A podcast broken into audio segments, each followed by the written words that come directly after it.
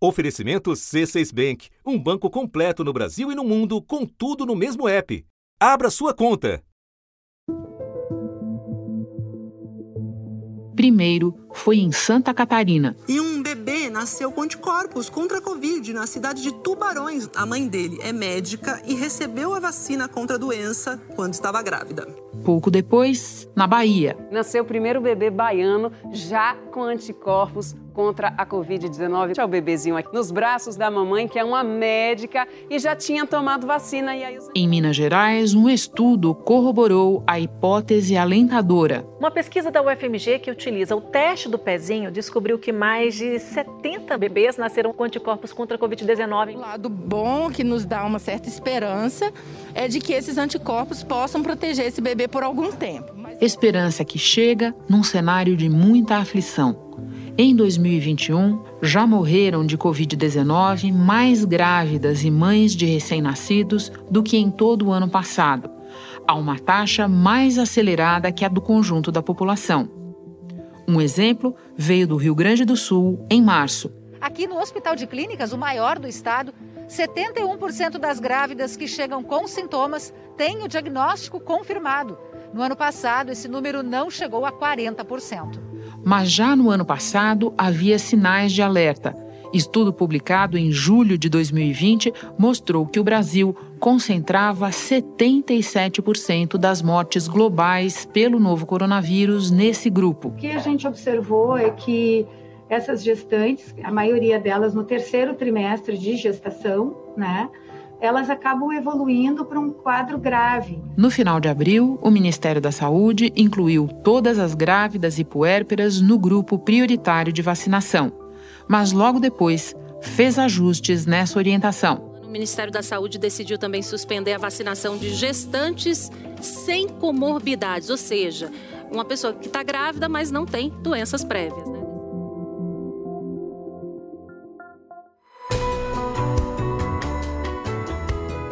Da redação do G1, eu sou Renata Luprete e o assunto hoje é o perigo da Covid para grávidas e mães recentes. Neste episódio, eu converso com a médica Rosana Francisco, professora da Faculdade de Medicina da USP e presidente da Associação de Obstetrícia e Ginecologia do Estado de São Paulo. Depois, vamos ouvir a história de Flávia Carneiro Araújo, que morreu da doença aos 34 anos, dias depois de dar à luz. Quem nos conta é o preparador físico Adriano Rodrigues Oliveira, de 35, viúvo de Flávia e pai de Ravi. Sexta-feira, 28 de maio, Dia Nacional de Redução da Mortalidade Materna. Rosana, você criou recentemente o Observatório Obstétrico Brasileiro Covid-19. Ali nós temos de maneira mais acessível dados sobre casos de gestantes e de puérperas com síndrome respiratória aguda grave. Você pode começar dimensionando para nós o que esses números revelam? Quando nós criamos o, o, observatório, eu sou médico obstétrica, ele foi criado em conjunto com a Agatha Rodrigues, que é professora de estatística da Federal do Espírito Santo. A gente já tinha uma preocupação muito grande, e eu especialmente da parte clínica, do aumento do número de casos em gestantes e puérperas. Hoje, nós podemos dizer que nós temos 12.533 casos de síndrome respiratória aguda grave por Covid-19 em gestantes e puérperas. E se nós formos olhar o total de casos, nós sempre focamos nesses casos de óbito, nós temos um número bastante elevado de óbitos de gestantes e puérperas. Nós estamos com 1.204 gestantes ou puérperas que morreram por Covid-19. E a gente percebe também que as mortes nesse grupo vêm crescendo acima da média brasileira, certo? Certo. A gente usou uma forma de, de analisar isso, que é dividir pelo número de semanas. Em 2020, nós tivemos 453 mortes que são divididas pelo número de semanas em que nós tivemos é, casos notificados de Covid-19, que são 45 semanas. Isso dá uma média de 10 mortes por semana. É, em 2021, nós já tivemos 751 mortes maternas é, em 20 semanas, o que dá 37 mortes por semana. Esse aumento é de 273%. E quando nós comparamos com a população geral, o aumento foi de 104%. Nossa. Então, mostrando claramente que é muito maior. E, Rosana, quando a gente olha para esse grupo específico, grávidas e mães de recém-nascidos, dentro dele existem perfis de mais risco? Existem. O que a gente tem observado é que o maior número de mortes acontece nas mães de recém-nascidos. Então é exatamente na puérpera, né, que é, é a mulher até os 42 dias após o parto. Adriele Basílio tinha 23 anos e estava grávida de 7 meses. No dia 6, ela foi internada com sintomas da Covid e a equipe do Hospital do Coração conseguiu fazer o parto. O bebê foi salvo. A criança até já está com a família da Adriele, mas a mãe não resistiu e morreu na quarta-feira. Um outro grupo que chama muita atenção, onde a mortalidade é maior, são as gestantes que estão no segundo trimestre, que é de 14 até 28 semanas de gravidez. E vocês têm hipóteses para explicar o risco maior nesses subgrupos? Nas puéperas existem duas possibilidades, né? Então, na mulher que acabou de teve seu parto há pouco tempo, uma das possibilidades que existe é existem alguns trabalhos que falam que quando alguém tem Covid e passa por uma cirurgia, é, pode aumentar a mortalidade e morbidade. Então, essa é uma possibilidade. E a outra possibilidade é que logo após o parto, cuidando do seu bebê, é, seja muito mais difícil para essa mulher procurar um serviço de saúde e até mesmo de perceber que aquele cansaço que ela está sentindo, aqueles sintomas, podem estar relacionados a alguma doença. No segundo trimestre é onde a maioria das modificações da gestação acontecem. Então, isso chama muito a atenção e acredito que até no, no cuidado dessas mulheres, nós precisamos de uma estrutura onde tenha junto um, obstetra que conheça a gestação de alto risco para poder cuidar dessa mulher e entender essas modificações. A gravidez não é doença, né? Mas as modificações no organismo para poder sustentar a gravidez são muito grandes, principalmente no sistema cardíaco e pulmonar. E o sistema cardíaco e pulmonar são os que mais são afetados pela Covid-19 o que nos ajudaria a entender tantos casos evoluindo para quadros graves da doença nesse grupo, é isso? É isso, e tem um ponto bem interessante porque no começo da pandemia, todos falavam que gestantes é, não teriam um risco maior né, é, ao contrair o Covid. E o que foi observado, inclusive nos Estados Unidos, eles têm um trabalho populacional grande, onde eles observaram que as gestantes têm, quando elas contraem Covid, elas têm um risco maior de precisar de internação em UTI é, e mesmo um risco maior de óbito do que uma mulher com a mesma idade que não seja gestante. E para terminar, Rosana, eu quero te ouvir sobre um ponto importantíssimo que é vacinação.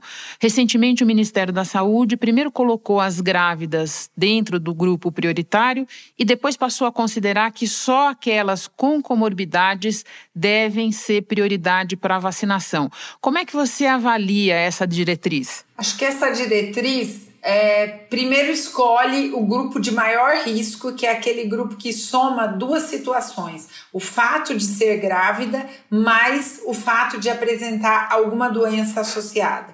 Então, esse grupo tem uma gravidade maior, mas eu acho que nós precisamos rapidamente pensar na possibilidade de vacinar todas as gestantes. Então, sim, nós precisamos entender que o fato de ser gestante ou ter a tido um filho há pouco tempo faz com que essa mulher tenha um risco maior ao contrair o Covid de ter um quadro mais grave. Rosana, muito obrigada pelas explicações. Um ótimo trabalho para você aí. Eu que agradeço pelo trabalho incrível que vocês têm feito também de comunicar é, fatos, verdades, para que a população possa entender melhor de toda essa doença. Obrigada. Agora eu vou conversar com Adriano Rodrigues Oliveira, viúvo de Flávia Carneiro Araújo. Adriano, antes de tudo, muito obrigada por aceitar conversar conosco neste momento da tua vida. Eu começo te perguntando um pouco sobre o teu relacionamento com a Flávia, quando vocês casaram, se houve a decisão de ter filhos, se ela foi planejada. Conta um pouco para nós. É, eu e Flávia, nós começamos um relacionamento né, em 2004, entre 2004 e 2003, final de 2003 para 2004, né? É, nesse 16 anos de, de relacionamento, muitas histórias, muitas viagens, né, muita diversão entre as famílias. É uma pessoa sensacional. Não tenho que dizer nada mais disso. Ela é sensacional. O Ravi, ele foi, né? A gente começou a conversar sobre isso depois que a gente casou. Nós casamos agora no dia 31 de janeiro de 2019, né? Oficialmente, porque a gente já morava junto desde 2015. É, aí decidimos oficial, oficializar esse, esse, esse relacionamento, né? E nisso a gente viemos conversando, brincando, conversando, brincando, até a gente decidir ter o um neném. Até um dia que eu falei com ela assim, irmão, vou ter neném. É, doido para que ele puxe minha bermuda assim, e eu gosto muito de fazer churrasco, né? Assim, puxe minha bermuda e fala assim, papai, me dá carninho. E depois disso, acho que convencia ela. que ela também, ela queria ter, mas tá, queria sempre postergar, né? E aí depois disso, acho que ela não sei se ela ficou sentida por isso, decidiu um tempo pra frente, falou assim, ah, vamos, vamos ter, né? E aí a gente falou assim, ah, período de pandemia, essas coisas, não, mas essa coisa vai passar rápido, né? Era o pensamento de todo mundo quando começou isso. Adriano, vocês ficaram grávidos durante a pandemia, que é uma circunstância especial para todo mundo que passou por isso. Pode nos contar um pouco sobre esse período, se a gravidez foi tranquila, como é que a Flávia passou? A, a gestação foi toda muito tranquila, muito tranquila, né? Um pouquinho no final da gestação, o desconforto das costas, a barriga já pesando, mas o restante da, da, da gestação muito tranquila, muito tranquila. Ela sempre falou comigo que tinha, que falou assim, ah, nunca mais eu vou ter outro filho, você vai ser o único, o Ravi. Né? Ela sempre falava isso com a gente por questão da gestação, de, do, do, da forma de gestar, que incomoda para dormir. Tava incomodando já, no finalzinho ela falou. Sei bem como é, Adriano, sei bem como é. Ela comentou isso. Foi ela que escolheu o nome? Foi ela que escolheu o nome. Nós colocamos alguns nomes para decidir, né, tanto o nome de menino quanto o nome de, de menina. E esse nome Ravi, ela foi ela que escolheu. Quando chegou a hora do parto, pelo que eu entendi, você estava diagnosticado com Covid, é isso? E ela estava assintomática, entendi bem? Eu fui para. Eu fiz na pista de Cooper aqui, perto de casa, corri na rua, né? Corri e peguei um sol. E no domingo eu pedalei também. E aí na segunda-feira, que foi no dia 26, amanheci também com o corpo quente achando que era o sol. Falei, ah, gente, vamos fazer um teste de, por desencargo, né? Fizemos, eu fiz um teste na quarta-feira, porque o neném já estava para nascer, ou entre o dia 2 e entre o dia 3. Vamos fazer um teste aqui para a gente ver. O resultado saiu na quinta-feira do dia 29. É, ela que olhou no sistema do, do, do, laboratório e me informou. Falou, Adriano, você está você tá infectado. Vem para casa para a gente tomar as providências. Nisso, já, já entrou em contato com o obstetra o obstetra é, orientou para que a gente fizesse a cesárea, porque seria já a cesárea, Sim. Na, no dia 30. Fizemos a cesárea no dia 30. Acompanhei ela no parto, acompanhei o Ravi nascendo, fiquei com eles no quarto até no domingo, né? No domingo do dia 2 nós tivemos alta. Então viemos pro domingo, para casa, né, de tarde. Ficamos aqui domingo a gente já estava acompanhando a saturação da gente, assim, aos períodos com medo do, realmente do Covid. A gente tem um oxímetro aqui e aferindo a, a, a oxigenação dela. Mantendo a oxigenação, ela estava mantendo a oxigenação entre 95, nesse primeiro dia, segundo-feira, 95, 94, 96, ficava variando, né, na segunda-feira. Na terça-feira, ela amanheceu mais cansada. E aí nós decidimos ir ao médico. Voltar para o hospital. Voltar para o hospital. E nisso foi, ela foi atendida, fez alguns exames de sangue, sempre com dificuldade de estar andando, né, por conta da cesárea. Até então a gente achava que era mais por conta da cesárea e a fragilidade mesmo por conta disso. Fez os testes, o médico pediu para fazer uma tomografia, né, para fazer uma tomografia do, dos pulmões, e nisso a saturação dela aí caiu bastante. Ela foi uma saturação lá para 87, 86, e nisso os enfermeiros que estavam fazendo lá o exame já começaram a dar nela o oxigênio, né? Uhum. Aquele catetezinho de pequeno, pequeno fluxo. Sim. E aí descemos para dar os resultados para o médico, né? O médico pegou o laudo, informou que tinha uma porcentagem de 25 a 50% do pulmão tomado, né? Que também apresentava um pouco de líquido próximo do coração. Nisso, nesse processo todo, acabou que internou de madrugada de terça para quarta, né? De, de, do dia 4 para o dia 5.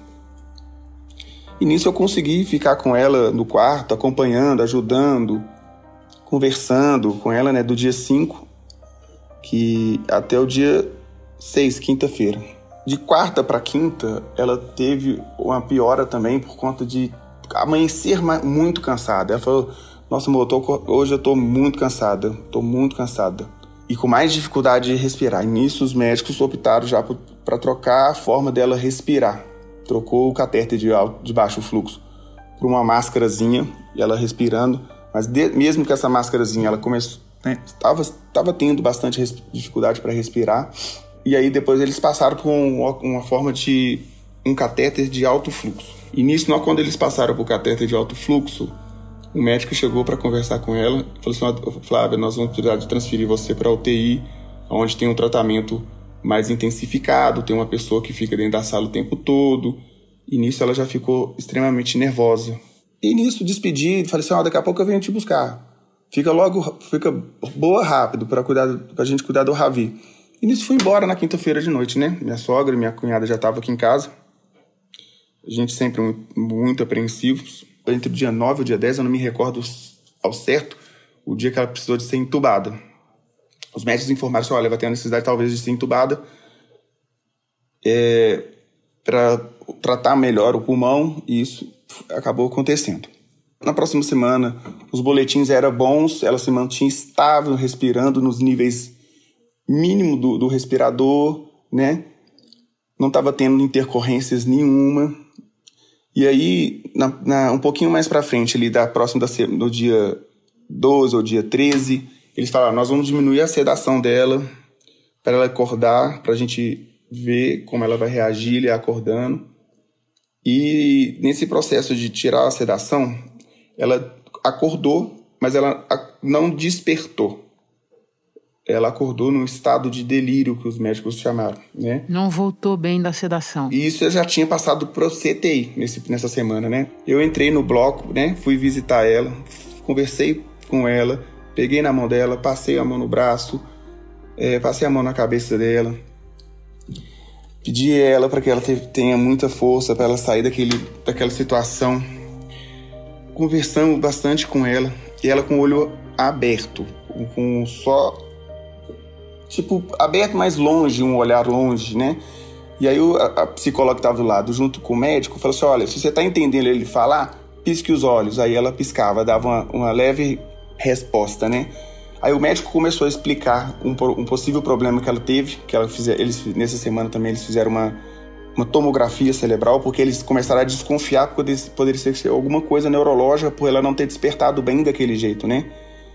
Então eles fizeram uma tomografia, descobriram um pequeno sangramento no cérebro, que assim, um pouquinho mais para frente eles descobriram que era uma trombose venosa cerebral, né?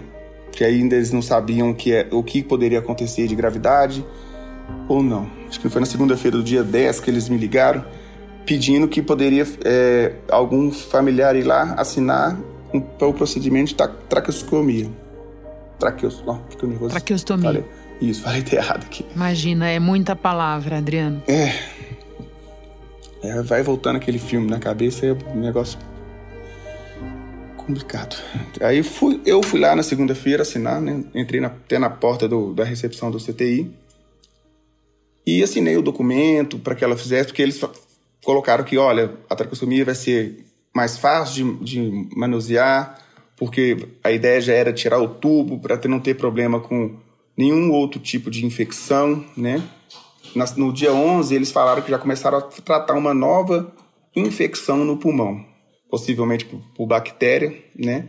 E aí eles chegaram a fazer a tráqueo no dia 15, se eu não me engano, dia 14, dia 15 ou dia 14. Fizeram a tráqueo, deu tudo certinho na tráqueo, ocorreu tudo bem. Na semana do dia 17 até o dia 22, eu e minha sogra voltamos a fazer visitas com ela, né? Ela estava se mantendo bem estável. Fazendo um tratamento da, da, da infecção que deu, bactéria no pulmão, e aí no, no sábado, a médica, uma médica de plantão ligou pra gente e falou que ela, olha, tá se mantendo bem estável ainda e tudo bem, né? No domingo, no dia 23, a, me, a médica que me passou o boletim anterior com informações bem positivas, já falou assim, Adriano, de ontem para hoje ela teve uma piora muito considerável. É, teve uma piora muito considerável. Ela teve uma queda muito ruim se vocês quiserem vir visitá-la aqui, podem vir, tá? Eu vou liberar. Eu e minha sogra entramos pro bloco para fazer aqueles trâmites de limpar a mão, lavar as mãos e a psicóloga conversando muito com a gente, teve um problema dentro do bloco. Alguém estava tendo uma parada cardíaca e, essa e era ela tendo essa parada cardíaca. Então a psicóloga pediu para que a gente saísse do bloco, sentasse lá fora, rezasse bastante para que ela passasse disso e dar tudo certo, que a gente fosse, que fosse, que a gente ficasse bem, né? Para que ela ficasse bem, que desse tudo certo. Ficamos muito, ficamos lá fora em torno de 10, não sei, 15 minutos, orando, rezando bastante. E aí ela saiu, a psicóloga saiu da porta do bloco com um sinal de positivo. A gente falou assim, gente, as nossas fé, nossas, nossa fé foi renovada depois disso, agora ela vai sair disso. E aí no domingo nós ent conseguimos entrar, fazer a visita com ela Parece que foi até uma despedida, porque ela tava a, já estava de traco, estava com o cabelinho penteadinho, com um rostinho sereno, muito bonito. é, e aí conversamos com ela, pedimos, pedimos para ela ser forte. E aí, é, pedimos para ela ser forte. Pode, é, aí, nisso, fomos embora para casa, né? Terminando, fizemos a nossa oração de sempre. E nisso fomos para casa muito apreensivo no domingo, né? Tudo isso que você está me contando com uma dificuldade que qualquer pessoa é capaz de entender, eu estou aqui Sim. pensando, são coisas muito recentes, são coisas Sim. de poucos dias atrás é. E o próprio Ravi, eu estou fazendo a conta aqui, ainda vai fazer um mês, né, Adriano?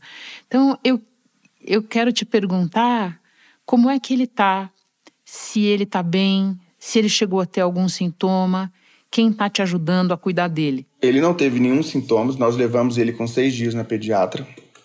Na verdade, minha sogra levou porque eu estava ainda internado com a Flávia.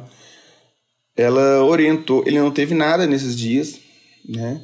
Ela orientou que todos ficassem próximo dele de máscara, proteção dele e de, dos outros. A, a, a, pediatra até trabalha na área de infectologia. Não teve nada. Ele teve sempre muito bonzinho. Adriano, eu posso apenas imaginar a tua dificuldade até para continuar conversando comigo. Eu não vou te fazer muitas outras perguntas, eu vou te fazer só mais uma.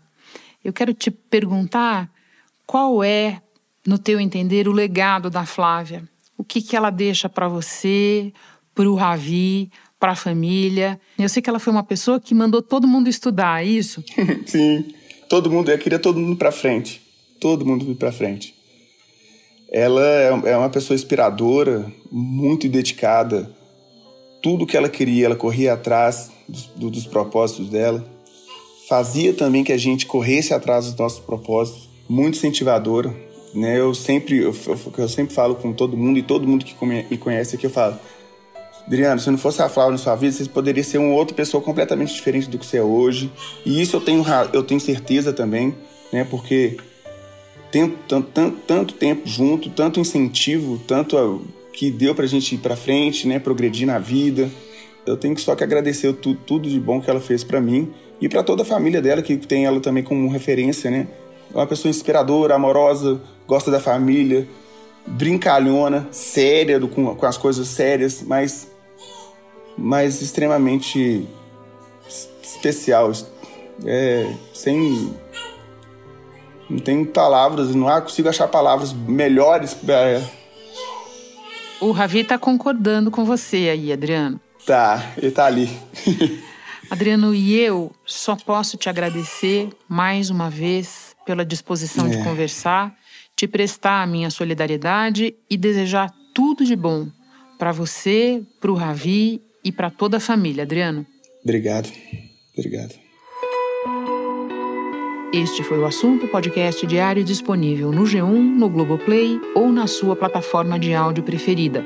Vale a pena seguir o podcast na Amazon ou no Spotify, assinar no Apple Podcasts, se inscrever no Google Podcasts ou no Castbox e favoritar no Deezer. Assim você recebe uma notificação sempre que tiver novo episódio.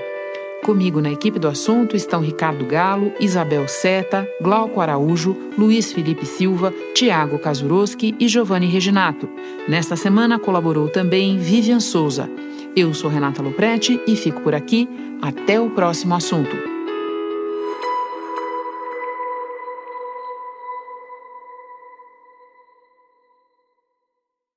Você no topo da experiência financeira que um banco pode oferecer. Escolha um banco completo no Brasil e em qualquer lugar do mundo. Abra sua conta no C6 Bank.